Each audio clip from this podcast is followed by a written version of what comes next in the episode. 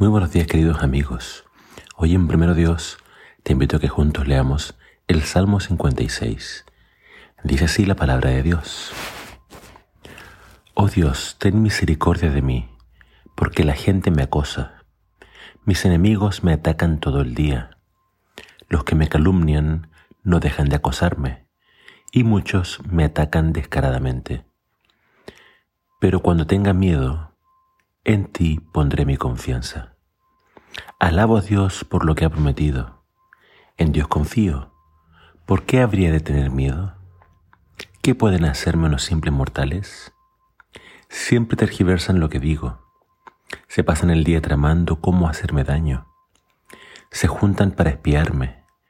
Vigilan cada paso que doy, ansiosos de matarme.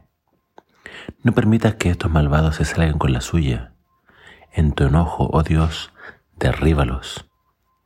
Tú llevas la cuenta de todas mis angustias y has juntado todas mis lágrimas en tu frasco. Has registrado cada una de ellas en tu libro. Mis enemigos emprenderán la retirada cuando yo clame a ti por ayuda. Una cosa sé, Dios está de mi lado. Alabo a Dios por lo que ha prometido.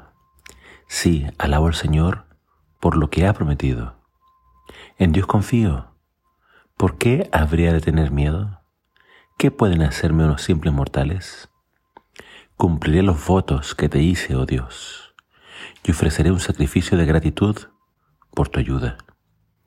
Pues me rescataste de la muerte, no dejaste que mis pies resbalaran, así que ahora puedo caminar en tu presencia, oh Dios, en tu luz que da vida. El inicio de este salmo nos cuenta su contexto. Dice que esto ocurrió cuando David huía de Saúl y se fue a Gat porque buscaba estar con los filisteos. Pero en esa instancia dice que los filisteos le dijeron al rey, pero ¿cómo lo vas a albergar a él?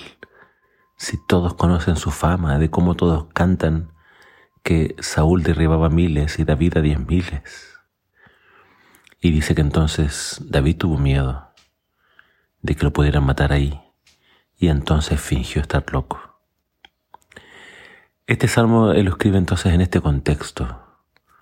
Estaba siendo perseguido brutalmente por Saúl y cada vez que llegaba a un lugar, la gente del lugar, en vez de ayudarlo, le daba la noticia a Saúl de que lo habían visto para que lo siguiera cazando.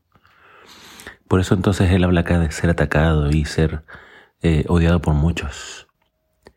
Pero quiero destacar algunos puntos. En primer lugar, acá David habla de tener miedo. Pero este miedo entonces, eh, que estaba empezando a quizás dominarlo, David entonces para poder de cierta forma sobreponerse a esto, se apoya en su fe.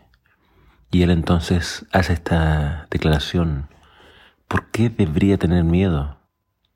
¿Qué pueden hacerme los hombres? Y después eh, su confianza se eleva hasta el punto de decir, Dios está conmigo, Dios está de mi parte.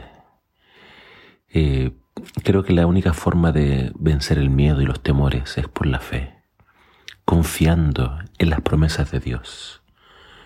Por lo tanto, creo que eso es un factor importante eh, al momento de vivir y de enfrentar la vida.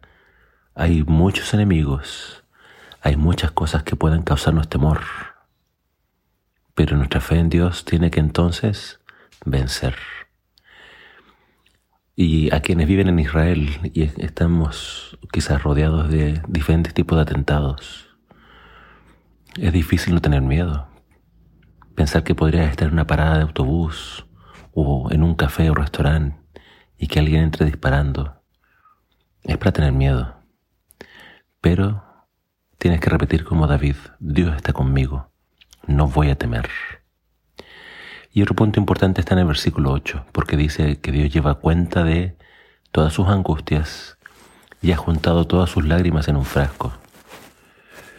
Yo no sé si tú eres bueno para llorar o no, pero sean pocas o sean muchas, Dios conoce cada una de tus lágrimas y las tiene registradas en un libro, dice acá. Por tanto, Dios conoce nuestros dolores. Él conoce nuestras aflicciones. Dios no está ajeno a tu dolor. Así que eso es algo que tiene que confortarte. Y por último termino con la parte final del Salmo donde dice, me has rescatado de la muerte y ahora puedo caminar en tu presencia. Que toda bendición sea una razón para caminar con Dios, para andar en sus caminos, para agradecerle, para alabarle.